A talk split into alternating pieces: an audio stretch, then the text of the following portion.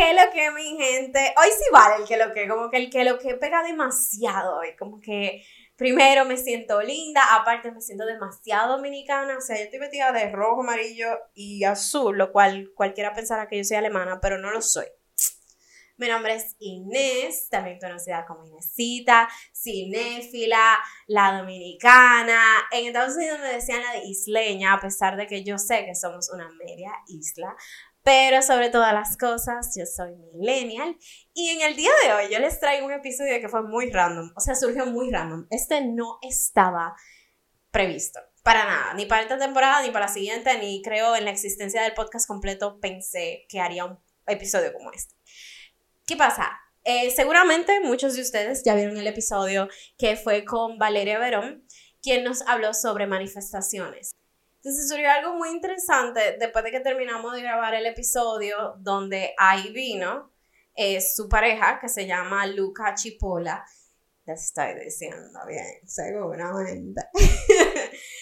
Pero comenzamos a hablar y fue muy interesante porque él estaba diciendo cosas de él creciendo que no era que me chocaban, pero yo decía, wow, realmente tú y yo crecimos en dos mundos diferentes. Y ahora yo lo pienso y realmente yo siento que el que es millennial y sobre todo que el, el, que es millennial latino seguramente tuvo una vida creciendo. Muy diferente a una persona creciendo en Estados Unidos a principios de los 2000 o en, el, en Europa a principios de los 2000 o si nos vamos drásticamente a lugares donde seguramente fue muy diferente y no lo sé porque nunca lo he preguntado, pero me imagino que en China o en Asia a nivel general o vamos a otro extremo Australia, Antártida o cualquiera de esos países, seguramente ser millennial de los 2000, antes de que High Five existiera, era un evento o era muy diferente. Y hoy yo decidí hacer esto para ver qué tan diferente fue crecer entre dos culturas tan diferentes, porque aunque yo siento que lo dominicano y lo italiano nos parecemos muchas cosas, como en el hecho de que peleamos mucho, los dos, que manejamos horrible, Créanme que sí, si ustedes quieren morir nada más viendo la gente manejando, vayan a Roma una tarde, que no haya mucho tráfico y van a creer que se van a morir. Y de paso, que hablamos demasiado con las manos, que somos muy expresivos, que nos gusta comer. Lo italiano y lo dominicano como que nos parecemos mucho, pero yo siento que también somos muy diferentes en algunas cosas. Así que en el día de hoy yo les traigo a Luca Chipolla. Eh.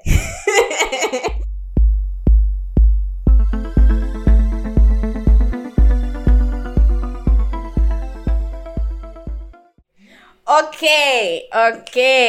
Luca, chipola, chipola. Exactamente. Ay, perdón. La mano no lo voy a poder, mira, no lo voy a poder evitar.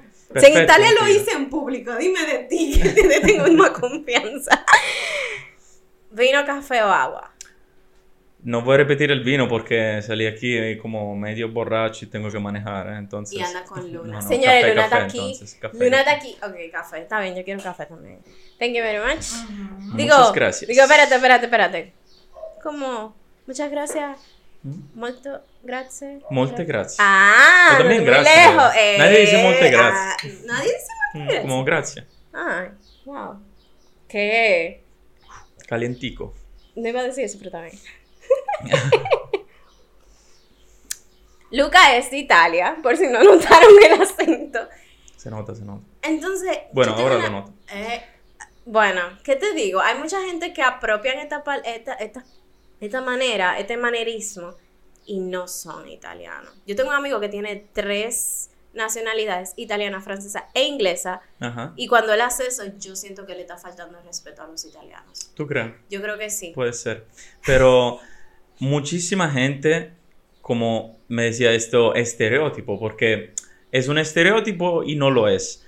Porque muchas veces dicen como siempre lo italiano, pizza, spaghetti, ¿no? Como estamos comentando antes. Pero en realidad muchas veces cuando me encuentro a hablar, como muevo mis manos y ni me doy cuenta.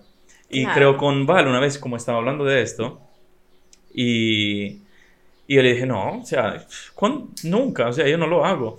Y al final como ella me hizo notar, mientras como estaba hablando, que yo literal estaba con, la- con mis manos así. O sea, dije Claro. como, ¿what? No, y pero ahí me di cuenta que, que en, es eso, verdad. en eso sí puedo decir que lo italiano y lo dominicano no parecemos mucho. Porque nosotros hablamos con la mano, los pies todo. Es más, yo, yo involucro hasta el cuerpo entero. Sí. Bueno, lo estoy haciendo ahora mismo. ¿Cierto? Es que Sí, sí. es parte de la vibra de conversación y de Claro. comunicación. El que no hace eso es una persona extraña. Señores, Luna está aquí. Luna, La escuchan.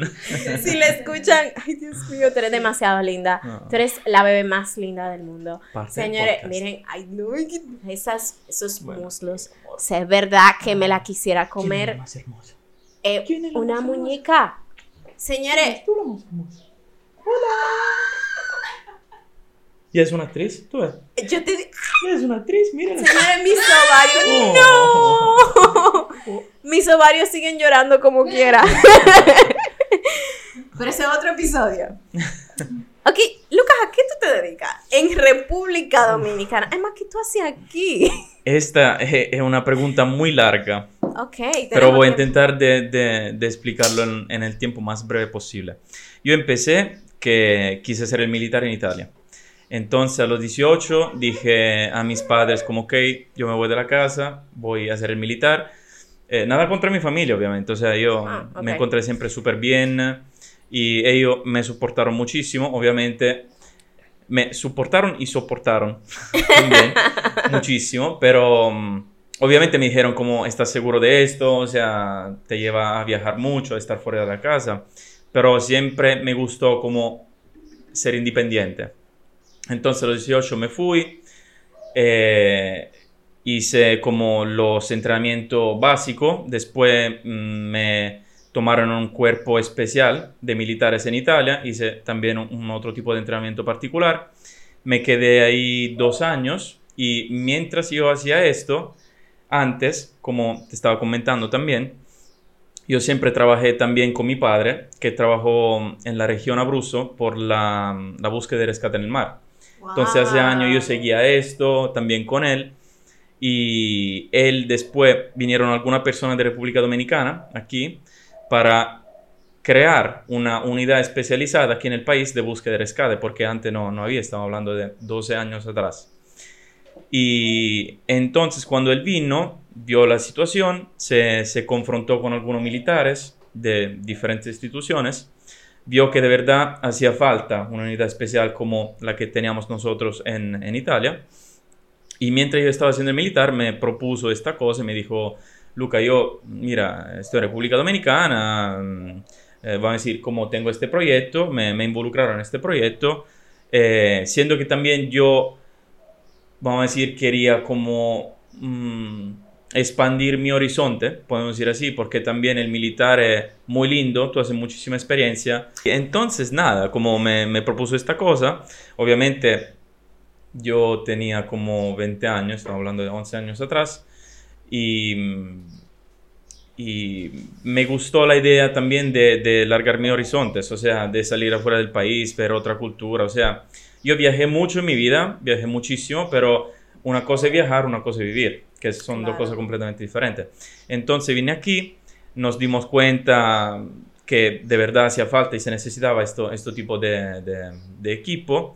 Dimos un entrenamiento muy particular a alguna, alguna fuerzas y algunas instituciones. Fue un entrenamiento bastante duro, me, me acuerdo que duró como un- dos meses y medio, tres meses. De 90 personas se graduaron 9 y, y al final creamos esta, esta unidad de rescate. En el 2014 salvamos también a 14 eh, inmigrantes haitianos que estaban con un barco afuera en el, al largo de, de Boca Chica. Y al final la, la Guardia Costera de Estados Unidos, junto con, eh, con la Armada de Estados Unidos y obviamente la Armada local, nos dieron un premio como héroe del Caribe del, del 2014 por este rescate que hicimos. Y todo esto es a la edad de los 20 años, en la cual yo simplemente estaba en la universidad cogiendo clases, haciendo mi tesis. Gracias. No, pero en realidad sí, o sea, es algo como que uno dice, wow, como mm, algo que parece como giga- Bueno, es, es algo grande, obviamente. Tú te sientes como parte de algo. Más que todo, es lindo porque tú te sientes que estás haciendo algo por alguien. O sea, Claro. al- algo bueno por la comunidad. ¿Sabes? Como que es algo que, no sé, algo que hace falta, se necesita. Entonces, a mí siempre me gustó esta, esta cosa, como a toda mi familia, de, de, de lo ayudo comunitario, ¿no? De, de, voluntariado o militares, como siempre al servicio de. Y, y después, desde ahí adelante, siempre seguimos, seguimos con, eh, con eh, varias operaciones siempre de búsqueda y rescate. Una también muy famosa que pasó en el 2019 en Laguna Dudu, donde básicamente mm, se, quedaron atrapados dos italianos, lamentablemente fallecieron, pero sí tuvimos que, que recuperar los cuerpos, llevarlo, eh, vamos a decir, a la familia, entregarlo a la familia. Y, y de esto, muchas, muchas, muchas, muchas operaciones en toda la isla, en todo el país. Wow, yo te juro que cuando yo te pregunté, yo pensé que tú me ibas a decir, no, yo trabajo en e-commerce, criptomonedas cosas así. No, no. Pero no, me engañaron. Creo que estoy demasiado americanizada. y pienso mucho en lo que por lo general un gringo haría en este país. Pero también quiero especificar que ahora cambié, hace poco, hace ocho meses, me estoy dedicando, estoy con una compañía que trabaja con licores, que creó un producto que se llama Machuca. Eh, es un rom especiado creado únicamente en República Dominicana o sea, 100% producto dominicano con productos dominicanos. Y entonces estamos trabajando en esto con algunos socios de República Dominicana, de, de Canadá.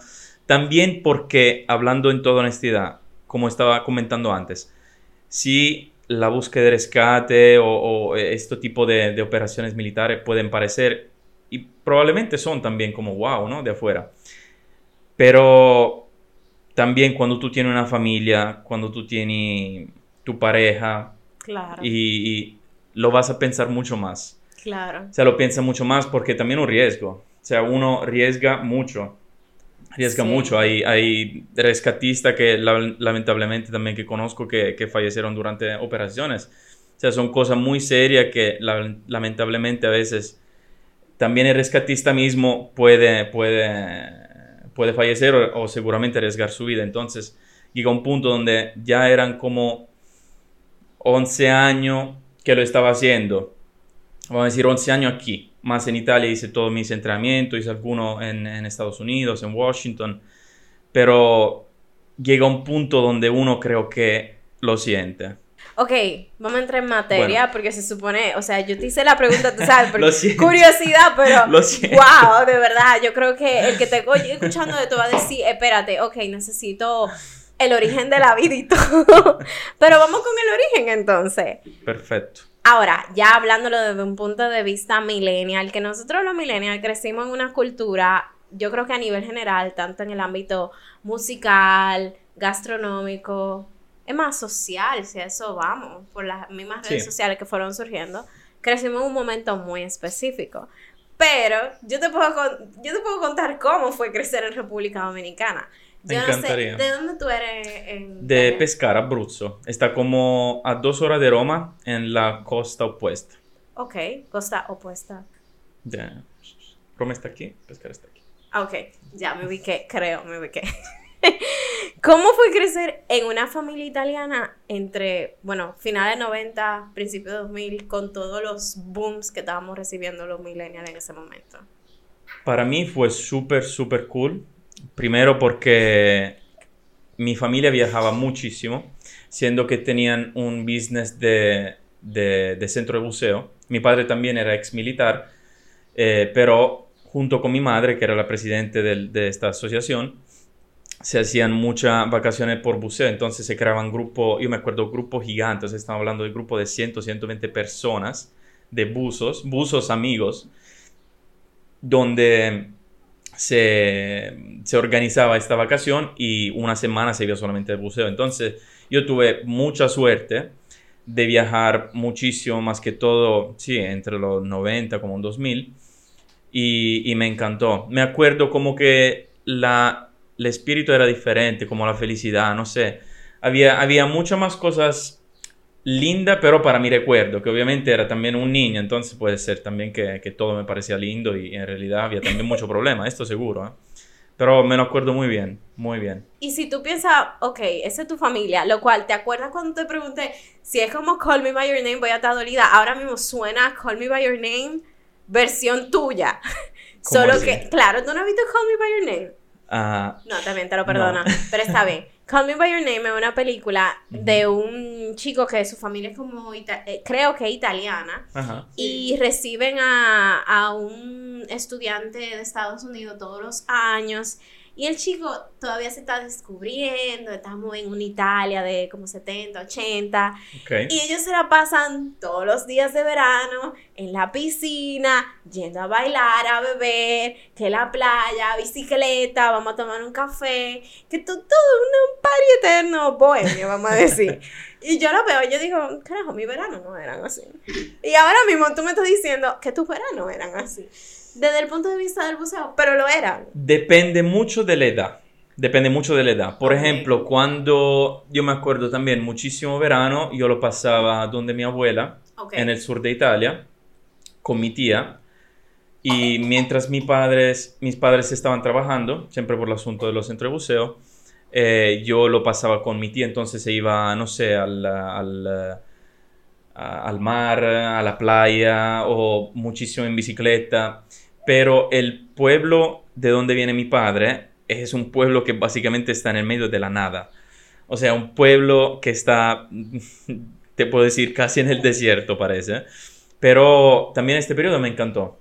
Mis abuelos llegan de una familia como bastante humilde.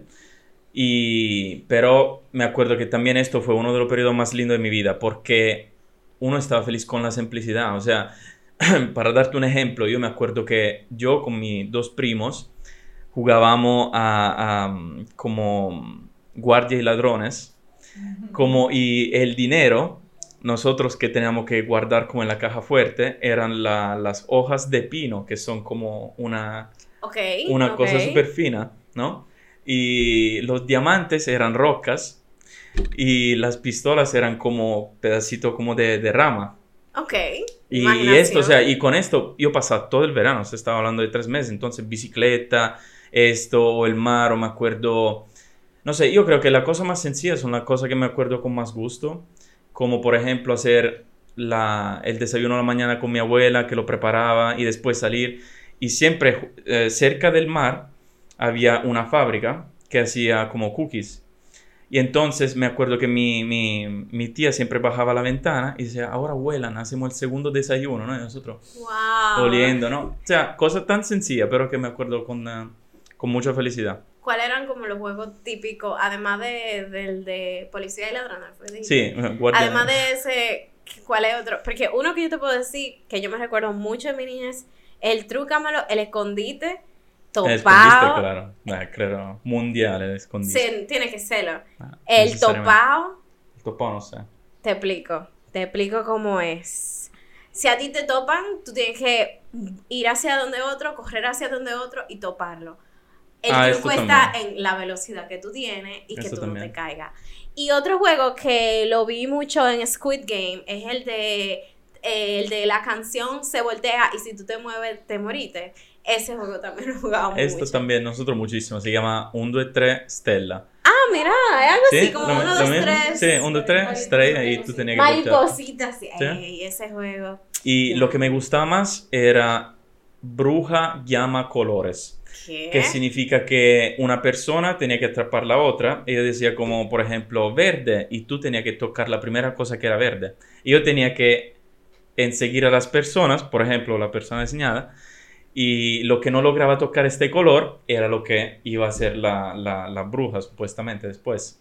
O naranja o algo. Obviamente tú decías, no sé, estaba en una habitación completamente blanca, yo te iba a decir negro. Pues, o sea, Pues, tenía que ser difícil, obviamente. Y sí. déjame ver otro que yo me recuerde. Bueno, yo también crecí yendo al campo, que no era un desierto, Ajá. era literal un campo. Y Ajá. sí, estaba en el medio de la nada y tú lo único que podías hacer era tumbar fruta o tirarte en una yagua por un, eh, ¿cómo se le dice a eso? Por un barranco Ajá. porque vivíamos la vida al límite. O simplemente sí, en, en mi tiempo uno no veía la muerte. o no inventábamos coreografía mis primas y hacíamos todo un show para mi, para, para mi abuela y para mi bisabuela. eh, o estábamos en la cocina. Y tú mencionaste la cocina. En mis tiempos, el hombre no iba a la cocina. O sea, los niños no entraban a la cocina. Eran tú sacas la basura, tú puedes limpiar el patio, eh, cosas así, que eran dije, cosas que los hombres hacen. si voy a decir, entre comillas, porque como que a los hombres se le tumbaba la mano si tocaban la cocina. Claro, no, es verdad. ¿Qué tal en tu tiempo? En realidad es muy similar. Oh, Y wow. primero te quiero decir, aquí, no sé, como que tú me dijiste que se iba como mucho a los campos. Ahí también, yo por ejemplo, me acuerdo que iba recogiendo como snails, no sé cómo se dicen, Snails como caracoles. caracoles de tierra, porque en Italia, por ejemplo, mayormente en el sur de Italia, se cocinan y son súper ricos. Quiero decirlo, son tan, tan ricos. Lo pequeñito, ¿eh? no como los escargos franceses. Oh, pero, ya. mm. Pero también, sí, esta cosa de la cultura, como de la cocina, eh, también en Italia me acuerdo mucho que era como mucho cosas de hombre, cosas de mujeres. A mí personalmente siempre me ha encantado la cocina. O sea, a mí me encanta cocinar. Un Pero, pero, pero es verdad que sí, mayormente como más, no sé, la abuela, eh, como tenía cerca a las mujeres o, le mostraba cómo hacer algunas cosas en la casa, no sé, la pasta hecha en la casa, por ejemplo. Y nosotros más eh, botar la basura o, no sé, vayan a jugar en, en- en la tierra. no Wow. sé. Pero, pero algo sí, sí, sí, algo muy similar en realidad. ¿Tú sabes de pasta entonces? No soy bueno con los dulces porque no me gustan los dulces, pero casi todo lo que es salado, pescado, carne, pasta, casi todo. Y-. Pero ¿y tú sabes hacer la pasta manual? Como la, la, tú sabes. Esta, esta la hice con eh, mi abuela, o sea, pero no yo, literalmente, ayudando a mi abuela, Ok, ok. pero después de ahí no la hice hace mucho. Tengo que decirla en toda honestidad, la pasta hecha en la casa como italiana original me parece como algo, como, como una historia, una leyenda perdida casi, casi nadie más la hace. En Casi serio, me siento hace. engañada por The Pasta Queen porque ella Casi hace todo este. ¿Tú sabes quién es The Pasta Queen? No, en realidad no. Oh, No. papá Dios. Lo siento. No me- Yo tengo hasta un libro. Búscame el libro, por favor. No me digan, mi no me mencionen nada. Etiquetaré a The Pasta Queen de que un italiano que vive a dos horas, vivía, vivía. Y Vivía a dos horas de Roma, no sabe quién es The Pasta Queen. Ay, ay, ay. Bueno, esta chica, esta señora, señora tiene como cuatro hijos, no sé, eh, hace su pasta en la casa y yo me creí, bueno, me he creído porque la sigo por las redes sociales, que ella hace su, eh, que todo el mundo, todo los italiano, hacen su pasta en la casa. Ella es de Roma, me parece. No sé, no quiero ofender a Ni nadie. idea, en realidad. ¿En serio? Ni idea. O sea, está fuera del país hace bastante. No vivo ahí, pero. Pues idea. ella ahora que vive en, Ita- en Estados Unidos, en Florida me parece. Y, o sea, como te lo pinta, es que, y aquí, O sea, en es este libro, rica. ¿eh? o sea, en este La, libro la, la pasta italiana es. O sea, hecha en la casa es una cosa increíble. O sea, sea, tiene que sí, completamente has otro sabor. Sí, claro. O sea, hace poco también mi madre lo hizo, pero lo que quiero decir es que es de generaciones como mis abuelas, Ok, ok. mi madre también porque le gusta la cocina, pero no es algo como que mi generación o nuestra generación en el día de hoy en Italia hacen. O sea, si tú le preguntas a, mira, a la mayoría de la gente, no quiero decir un porcentaje, pero yo creo a un buen 90%, si no más, De no lo nuestra saben hacer. generación. No, no lo saben hacer, o sea que no le interesa, como que se, tuvimos como un desvío, ¿no? Es un buen punto, porque eh, pasa lo mismo aquí con platos que son muy complejos de, no complejos, pero diría muy específicos de República Dominicana, como el sancocho, el asopado, es más, Sí. hasta el arroz con habichuela, no todo el mundo lo prepara. Es más, en un muy, muy, pero muy específico día en el que yo esté muy, pero muy, pero muy motivada con la cocina, Cierto. yo me preparo un asopado o un arroz con habichuela. Pero mira, eso tiene que ser que un antojo de preñar, que si no lo hago me voy a morir, que no lo puedo comprar, que tiene que ser así solamente. Pero, por ejemplo, tú pudieras decir que aquí, si tú lo quieres hacer, tú lo puedes hacer, pero Claro. todo el mundo lo sabe hacer. de, de, no, hacer habichuela es muy difícil. No, no, no, Por eso se digo, o sea, la misma cosa que la pasta, en nuestra generación aquí, Ujú. o sea, es que si a uno le gusta la cocina, lo sabe hacer, porque antes, o sea, la pasta hecha en la casa era como, claro, todo el mundo la... tú to- no compras to- la pasta. En toda la casa, sí, en toda la casa uno la, la tiene. Y también en el sur Italia, donde mayormente se mantiene todavía un poco la cultura, pero son siempre las abuelas, o sea, son siempre las generaciones como más viejas Claro. que intentan como empujar, no, miren, o sea, Lo como quiero pasarle su conciencia, está todo aquí. Exactamente. Pero nuestra generación es como, no, tú la haces, me gusta comerla, pero no, hacerla no, gracias. ¿Y la pizza? La pizza sí, la pizza ya es un poco más simple, Ok. pero el problema más grande, creo que el- la diferencia en los sabores está en los ingredientes, que son algunas cosas que, o sea, es como, ¿cómo decirte el aguacate? El aguacate, si tú lo pruebas en Italia, es algo como que dices, ¿ma qué me estoy comiendo? O sea, ¿de verdad es aguacate? Sí, lo probé, tiene no me gustó, no me gustó. No tiene sabor.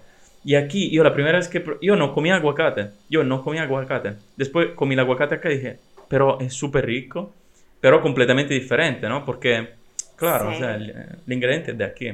Bueno, debo de decir, confesar, y espero que inmigración no me esté escuchando, que eh, yo me enamoré demasiado de la pizza italiana, al punto que yo tengo dos meses más o menos que volví de Europa y yo no he vuelto a comer pizza aquí. ¿No? No he vuelto a comer pizza aquí.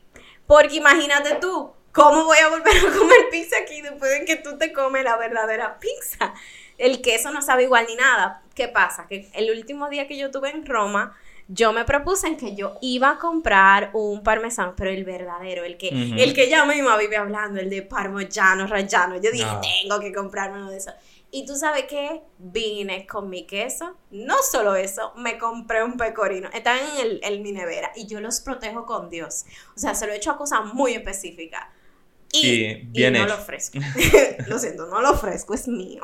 No, porque también, o sea, mucha, exactamente, o sea, lo que tú dijiste, muy verdadero, como dicen que nosotros comemos mucho queso, y es sumamente vero, o sea, eh, la verdad, pero es que es muy diferente, claro. o sea, como la mozzarella fresca, el parmigiano, lo que tú mencionaste ¿Cómo se llama el antes. queso? El queso. Eso se llama burrata. Burrata también. Lo probé y me morí.